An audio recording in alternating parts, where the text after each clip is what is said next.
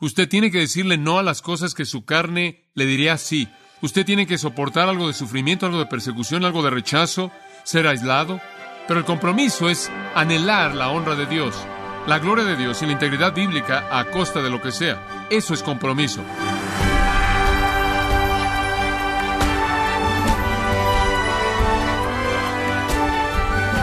Le saluda su anfitrión Miguel Contreras, dando la bienvenida a esta edición de Gracia a vosotros con el pastor John MacArthur.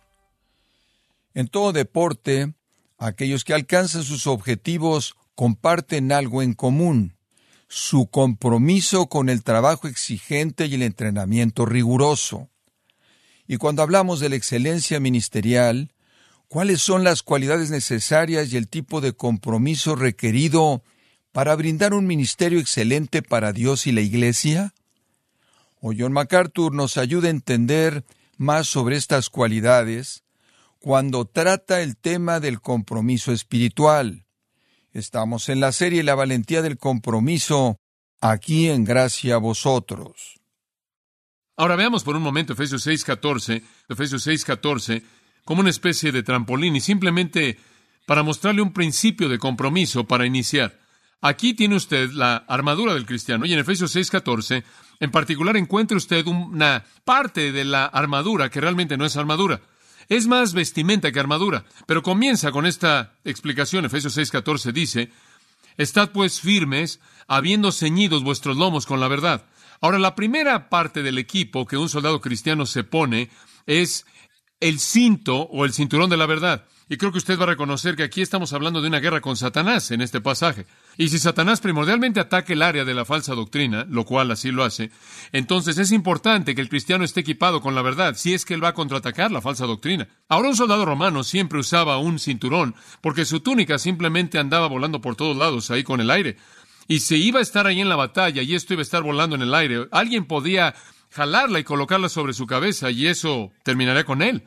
Entonces, usted no debía ir a pelear una batalla con su atuendo volando por todos lados y tenía que asegurarse de que tuviera su cinturón amarrado.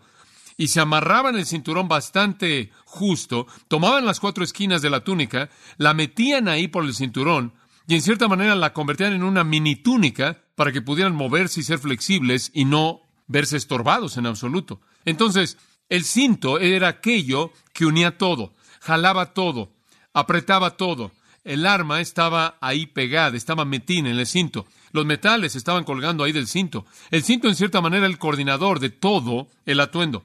Ahora, si usted ve la palabra verdad, aquí una mejor manera de traducir esa palabra sería veracidad. Él está diciendo, necesitan estar amarrados con el cinto de la veracidad. Ahora, ese concepto es sinceridad o integridad o compromiso. Un amor verdadero por la verdad es lo que él está diciendo. Un compromiso veraz. En otras palabras, usted no puede ir a la batalla a menos de que usted esté amarrado con un compromiso con la victoria. Cuando el soldado se ponía su cinto y le jalaba las esquinas de su túnica y las metía dentro de ese cinto y metía y apretaba todo eso y colgaba ahí su espada, él estaba diciendo, ahora estoy listo para pelear la batalla.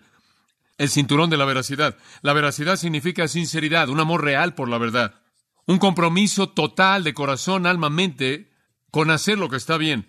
Y si está bien derrotar a Satanás, entonces yo estoy comprometido con eso. Francamente, creo que la mayoría de los cristianos pierden en la vida cristiana porque no les importa mucho ganar. Es cuestión de deseo, es carnalidad y claro, es egoísmo cuando a usted no le importa. Pero cuando le importa, ese es deseo y esa es la base del compromiso. Ahora, claro que hay muchos malos entendidos acerca del compromiso. Cuando decimos que estamos comprometidos con algo, me pregunto a veces si eso se refiere a una institución mental. Esa palabra es usada, pero ciertamente no en un contexto bíblico. Hay muchas otras ideas extrañas acerca del compromiso. Hay algunas personas que creen que el compromiso es una especie de sentimiento que usted tiene, que ciertamente usted siente. Usted ve un servicio y es conmovido, usted sabe algún tipo de sermón de mucho impacto, mucha emoción, y en cierta manera siente escalofríos espirituales, y después dice, oh, yo dedico mi vida, o se rededica, o se reconsagra, y sigue así y así, y usted sabe. Hay muchas cosas que no entendemos acerca de la dedicación. Siempre pienso en el niño en el campamento que se acercó y dijo, quiero dedicar mi tiempo al Señor, y aventó su reloj a la fogata. Era uno de esos servicios en donde usted aventaba una vara y fue un gesto amable, usted sabe, pero tiene que comprar un reloj nuevo. Enfrentémoslo. Es una mayordomía mala. realmente no entendió lo que era la dedicación. Usted sabe, él tenía lágrimas en sus ojos cuando lo hizo. Y usted sabe muchos malos entendidos acerca de lo que es la dedicación o lo que es el compromiso. El compromiso no es un sentimiento. Un compromiso no es el acto de caminar por el pasillo y detenerse en la parte de adelante. Puede haber ocasiones en las que ese tipo de acción es útil, pero ¿qué es compromiso? Permíteme darle algunos principios. Y estas cosas estarán frescas en su mente el día de hoy después de que las hayamos repasado un poco. Uno, el compromiso comienza con un compromiso con amar al Señor Jesucristo.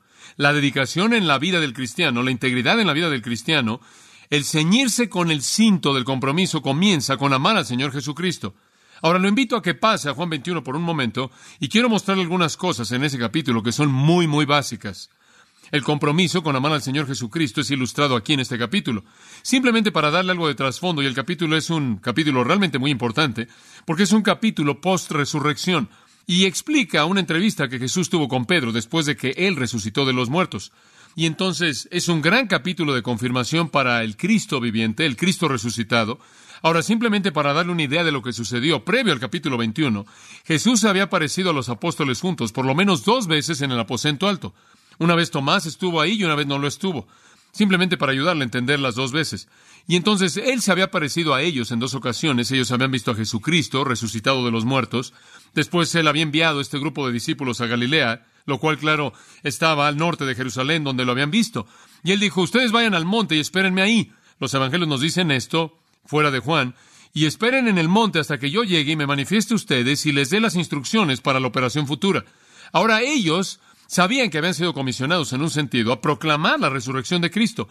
Ellos sabían que Él estaba vivo y ellos sabían que ellos iban a ser capacitados con el Espíritu Santo porque Jesús les había dicho eso.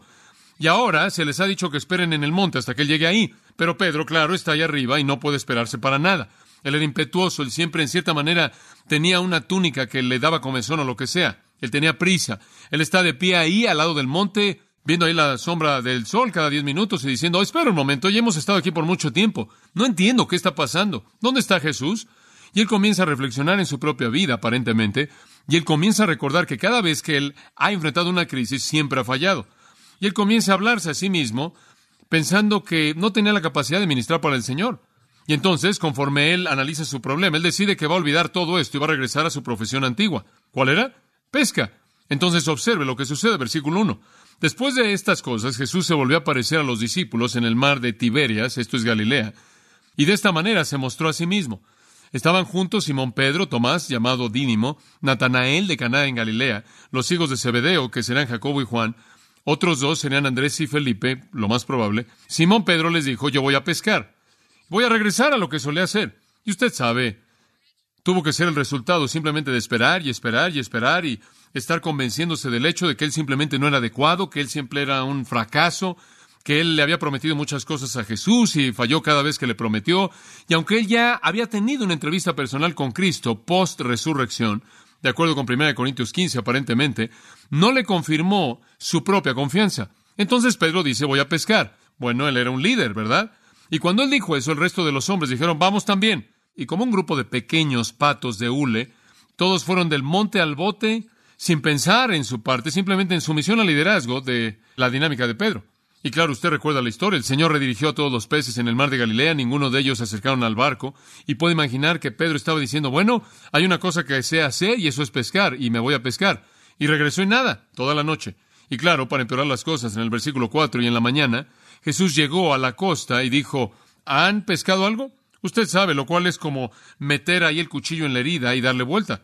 Jesús les dijo, hijitos, ¿Tienen algo de comida? Y ellos respondieron no. No sabemos qué más pudieron haber dicho ellos en silencio, pero la palabra no está registrada. Él dijo, echen la red del lado derecho del barco y encontrarán. Ellos entonces echaron la red y ahora no podían sacarla por la multitud de peces. Y el Señor llamó de manera sobrenatural a los peces y simplemente atacaron el lado derecho del barco y ni siquiera podían meter los peces. Bueno, finalmente llegaron a la costa, Juan dice, es el Señor, y Pedro no podía esperar, se aventó al agua y nadó, mientras el resto de ellos trataron de sacar a los peces y meterlos ahí al barco, y el Señor tenía el desayuno listo. Se sentaron. En el versículo 12 Jesús dijo, vengan y desayunen. Y entonces comieron. Y cuando habían terminado de desayunar, Jesús confronta a Pedro. Y puede imaginarse usted a Pedro ahora sentado allí en ese desayuno en la costa, en un desayuno que preparó el Señor Jesucristo. Le he dicho cómo el Señor hace desayuno. Desayuno. Y usted sabe, Él lo creó ahí mismo, probablemente estaban ahí, y Pedro está ahí sentado con el Señor de la Gloria comiendo desayuno. Está desayunando. ¿Saben lo que debió haber estado pensando? Pedro, eres un torpe, eres una persona desobediente, no apta, no capaz. Él ha fallado aquí otra vez. Él simplemente no parece tener éxito en obedecer al Señor en absoluto. Él siempre falla, él siempre reprueba toda prueba que se le es presentada. Y debieron haber habido lágrimas en sus ojos y en su corazón dolor y tristeza conforme veía Jesús. Versículo 15, cuando habían acabado con el desayuno, Jesús le dijo a Simón Pedro, Simón, hijo de Jonás, le llamó usando su nombre antiguo, porque él estaba actuando como su persona antigua. ¿Me amas más que estos? Él dice, Pedro, ¿me amas más que estos? ¿Más que estos qué? Bueno, quizás más que estas cosas, el barco, los peces, las redes, el mar, todo el asunto de la pesca. ¿Me amas más que esas cosas? O quizás él está diciendo, ¿me amas más que estos discípulos me aman? Porque Pedro había dicho que así era. Pero ¿realmente me amas? Y él usa la palabra agapao, la cual es una especie de amor supremo, el tipo de amor más elevado. Jesús dice, Pedro, ¿realmente me amas? ¿Realmente me superamas? Como puede ver, esto es muy elemental. Al comisionar a cualquier hombre de Dios para cualquier servicio, se debe establecer, se debe determinar que él ama al Señor Jesucristo. Eso es lo que estoy tratando de decir. Jesús quiere saber una cosa de Pedro. ¿Me amas, Pedro? Juan Calvino dijo, ningún hombre va a perseverar de manera constante al cumplir con su ministerio, a menos de que el amor de Cristo reine en su corazón. Fin de la cita. Eso no es nada más que decir lo que Pablo dijo en 2 Corintios 5:14, porque el amor de Cristo que nos constriñe el amar al Señor Jesucristo es elemental y yo creo que con lágrimas en el versículo 15 Pedro respondió, le dijo, sí Señor, tú sabes que te amo. Él le dijo, alimenta mis corderos. Y Pedro, usted sabe, no usó agapao, él no usó la palabra de Jesús, escuche esto. Pedro usó fileo, Jesús dijo, ¿me superamas? Pedro dijo con lágrimas, a mí me caes muy bien, me caes muy bien. Ahora, yo creo que Pedro sintió que su amor era el amor superior. Yo creo que en su corazón él sintió que su amor era supremo, pero como puede ver, él no podía decir que tenía ese nivel de amor debido a su desobediencia. Habría sido ridículo para él decir, Señor, te amo de esa manera suprema, más allá de cualquier otra cosa. Agape en su sentido pleno, te amo. Y después el Señor le habría dicho, sí, claro, seguro. Esa es la razón por la que me desobedeces todo el tiempo. Siempre me acuerdo de cuando le hablé a un niño aquí de cinco años y le dije, ¿Cómo puedes tú mostrarle a tus papás que los amas? Y él dice, los puedo obedecer. Y él tiene razón. No diga que tiene ese tipo de amor si no hay obediencia en su vida. Y así es como Pedro lo hace, por eso no lo hace. Pedro dice, yo admito que estoy muy lejos de amarte como debo amarte, y como eres digno de ser amado, no puedo declarar que tengo el nivel de amor más elevado, más noble, más puro, aunque lo siento. No puedo decir que lo tengo. Te amo, si no de manera perfecta, verdaderamente. Y Jesús va a quedar contento con eso. Y él dice, muy bien, alimenta mis corderos. Ahora, ¿qué es lo que Jesús quiso que Pedro hiciera? Él quiso que alimentara a sus corderos, ¿verdad? Pero antes de que él pudiera llegar a comisionarlo para alimentar a sus corderos, él tenía que determinar que Pedro qué? Lo amaba. Usted sabe, usted no va a servir al Señor Jesucristo con ningún tipo de compromiso hasta que lo ame. Entonces él llama a Pedro al ministerio de alimentar a los corderos. Ese es el ministerio.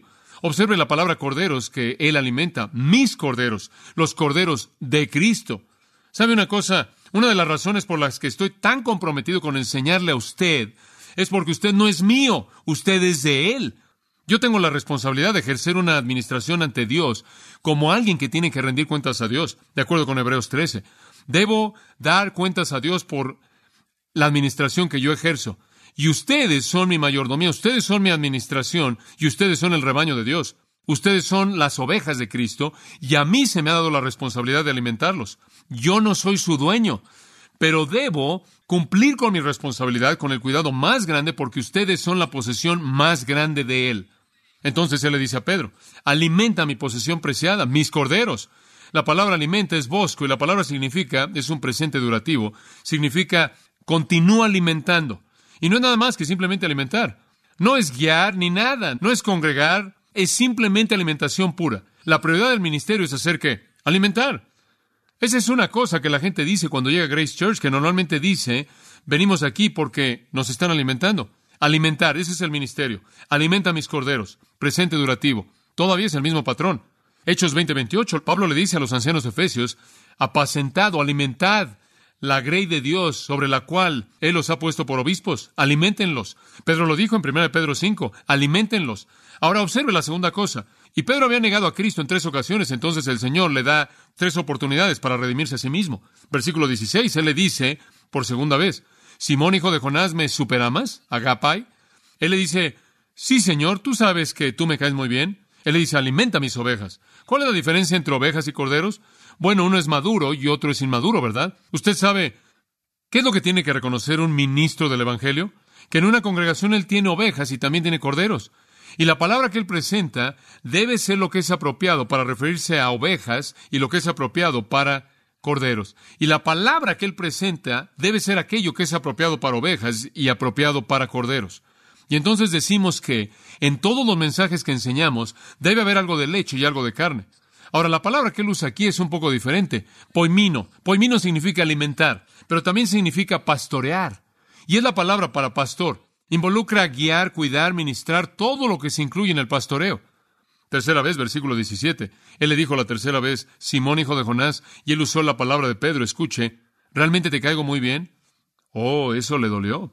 Como puede ver, Jesús dijo, ¿me superamas? ¿Me superamas? Pedro dijo, ¿me caes muy bien? ¿Me caes muy bien? Jesús dijo, ¿realmente te llego a caer muy bien? Él estaba diciendo, oye, Pedro, por tu conducta, inclusive cuestiono eso.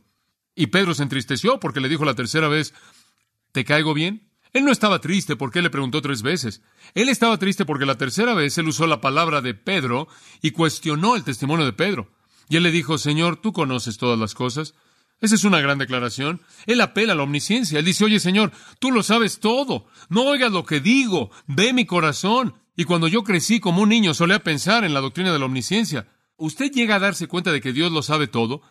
¿Alguna vez se le ha dicho eso cuando era niño? Mi papá suele decir, quizás nosotros no sepamos, pero Dios sabe. Él ve lo que tú haces, Juanito. Y hombre, usted sabe, me acuerdo una vez cuando mi papá era un evangelista y estábamos allá en la parte oeste de Estados Unidos, de Norteamérica, él estaba predicando toda la semana en una iglesia y un pequeño niño que vivía junto a la casa donde nos estábamos quedando, estábamos quedándonos ahí en la casa del pastor, y un niño pequeño al lado quería que fuera a la escuela la escuela, era el sábado, y él me convenció para que hiciéramos un acto de vandalismo. Y entonces volteamos todos los escritorios y toda la tinta por todo el piso en todos los escritorios. Tiramos todas las cajas de arena que estaban ahí en el salón de clases. Estaban haciendo algo ahí en el suelo. Arruinamos la escuela. Fue algo terrible lo que hicimos. Y nos subimos por la pared y cortamos la cuerda de la campana de la escuela para que no pudieran tocar la campana de la escuela. Hicimos cosas terribles. ¿Y sabe una cosa? Mi padre nunca supo de eso. Nunca le dije hasta que tuve 18 años de edad. Y ya entonces estaba fuera de su control. Él nunca lo supo. Pero usted sabe, al día siguiente algunas personas llegaron a la puerta ahí donde estábamos y dijeron, no, algo terrible ha pasado. La escuela acaba de ser arruinada. Fue algo terrible. Bueno, ¿sabe una cosa?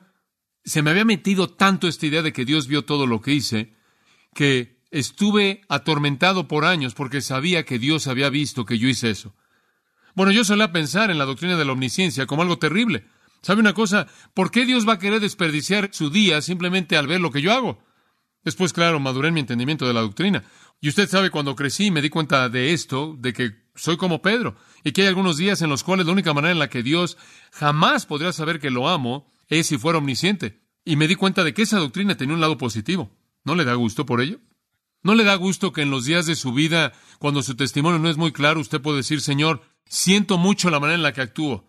¿Podrías leer mi corazón, ver mi corazón y saber que te amo? Y eso es lo que Pedro hizo.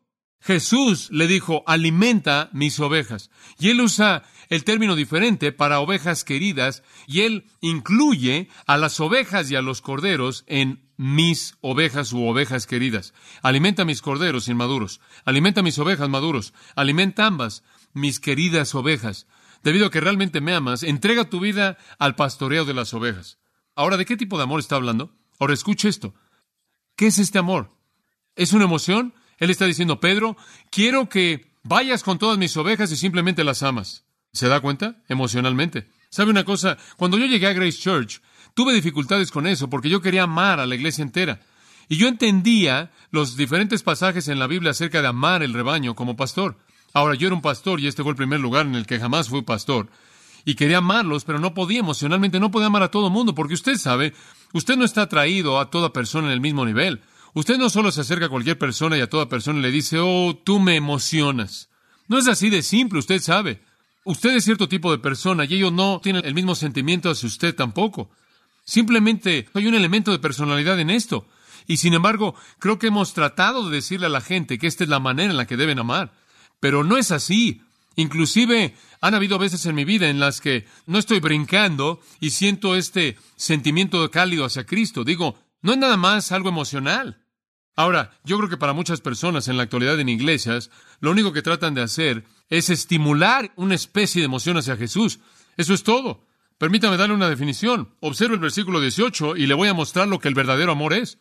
De cierto, de cierto os digo, cuando eras joven, te enseñas a ti mismo. Él dice, Pedro, ahora cuando tú eres joven, ahora, ahora, incidentalmente, ahora que has declarado tu amor hacia mí, tú oficialmente no estás en el ministerio y esto es lo que te va a pasar. Cuando tú eras joven, te colocabas tu cinto e ibas a donde querías, caminabas a donde querías, pero cuando seas viejo, vas a estirar tus manos y otro te va a ceñir y te va a cargar a donde no quieres ir. Ahora observa esto. Esto habló él refiriéndose con qué tipo de muerte él había de glorificar a Dios. Él le dice a Pedro, Pedro, realmente has hecho lo que has querido hacer, pero viene el día cuando vas a estirar tus manos. Esa es una frase usada para hablar de la crucifixión. Pedro, vas a ser crucificado. Esto habló él refiriéndose a mediante qué tipo de muerte él iba a glorificar a Dios. Ahora observe esto. Jesús dice, Pedro, ¿realmente me amas? Entonces muere por mí. El primer principio del amor es el sacrificio abnegado, el sacrificio personal. No es una emoción, es la disposición de hacer un sacrificio. Usted sabe, hay algunos días en los que yo, francamente, llego a esa oficina y me digo a mí mismo, tengo que preparar hoy y mi computadora está cansada, estoy cansado y tengo que hacer algo más. Y es en ese punto en el que mi prueba de amor para el Señor Jesucristo se lleva a cabo para determinar si estoy dispuesto a hacer un sacrificio personal. Eso es algo pequeño. Él le dice a Pedro, lo que tú vas a hacer va a involucrar tu muerte. Ahora, Pedro siempre había jurado que él podía enfrentar esto. Juan 13:36, hombre, simplemente le estaba diciendo al Señor que él lo podía enfrentar.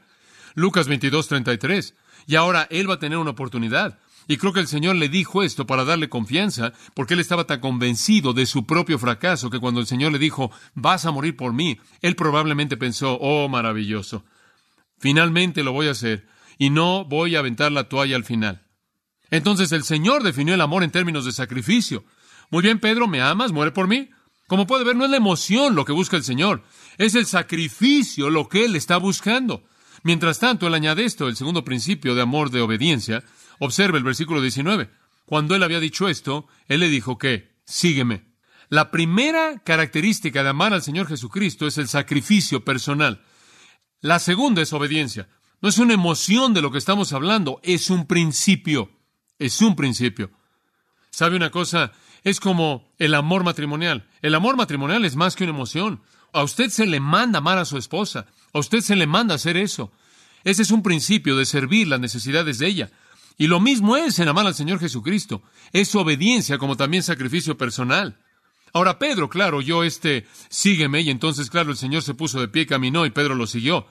Simplemente lo interpretó de manera literal, caminando detrás de él. Versículo 20, Pedro se volteó. Ahora, él cometió su primer error. Digo, ni siquiera ha salido de la playa y él ya se está dando la media vuelta. Este hombre es incorregible, ¿no es cierto? Y el Señor, como puede ver, está exasperado con él. Pedro se voltea y ve al discípulo a quien Jesús amaba. ¿Quién es ese? Ese es Juan. A él siempre le encanta llamarse a sí mismo de esta manera. Él está tan contento por el hecho de que Jesús lo amaba. Nunca nadie le tuvo que decir a Juan que lo siguiera. Él estuvo ahí. Usted sabe, el que se acostó sobre su pecho ahí en la cena y dijo, Señor, ¿quién es el que te traiciona? Pedro viéndolo le dijo a Jesús, Señor, ¿y qué es lo que este hombre va a hacer? Ahora, como puede ver, él ni siquiera se ha salido de la arena y él está preocupado por Juan. Como puede ver, Jesús le dijo, Pedro, vas a morir. Y él voltea y dice, bueno, ¿qué hay acerca de él? Y usted simplemente puede ver al Señor decir, ah. Y me encanta la respuesta. El Señor dice, y si yo quiero que él permanezca hasta que yo venga, entonces ¿qué? Tú sígueme. Si él vive hasta el rapto, no te importa. Si él tiene 2500 años de edad, no te importa. Y claro, ¿sabe cuál fue el rumor que se circuló ahí en ese entonces en la iglesia? ¿Oyeron que Juan va a vivir hasta el rapto? Él no dijo eso. Él dijo, si esa es su voluntad, eso no te importa, no te incumbe. Claro, todo el mundo siempre entiende las cosas mal, pero como puede ver, él está diciendo de manera enfática, usando el pronombre tú, sígueme tú a mí. Ahora, como puede ver, Jesús le ofreció a Pedro una manera de exhibir, de mostrar su amor. Él no le dijo a Pedro, ¿me amas, Pedro? ¿Cómo te sientes? ¿Se siente bien dentro de ti amarme? ¿Te sientes así como con sentimientos de calidez y todo eso? No. Él le dice, ¿me amas, Pedro? Muere por mí. Y mientras tanto, ¿haz qué? Obedéceme. ¿Sabe usted cómo puede saber si ama al Señor Jesucristo? Si usted está dispuesto a hacer el sacrificio definitivo por su voluntad, y eso es algo diario. Cuando usted llega a una encrucijada de hacer lo que Él quiere o lo que usted quiere hacer, si usted está dispuesto a hacer el sacrificio y obedecerlo, usted lo ama. Como puede ver, Jesús nos ofrece una cruz. Y en ese día, estas personas sabían lo que eso era. Usted va a Mateo 10 y usted puede ir a Mateo 16 y encontrar ahí acerca de llevar la cruz, de tomar su cruz y seguirlo y todo eso. Esas personas sabían lo que eso significaba.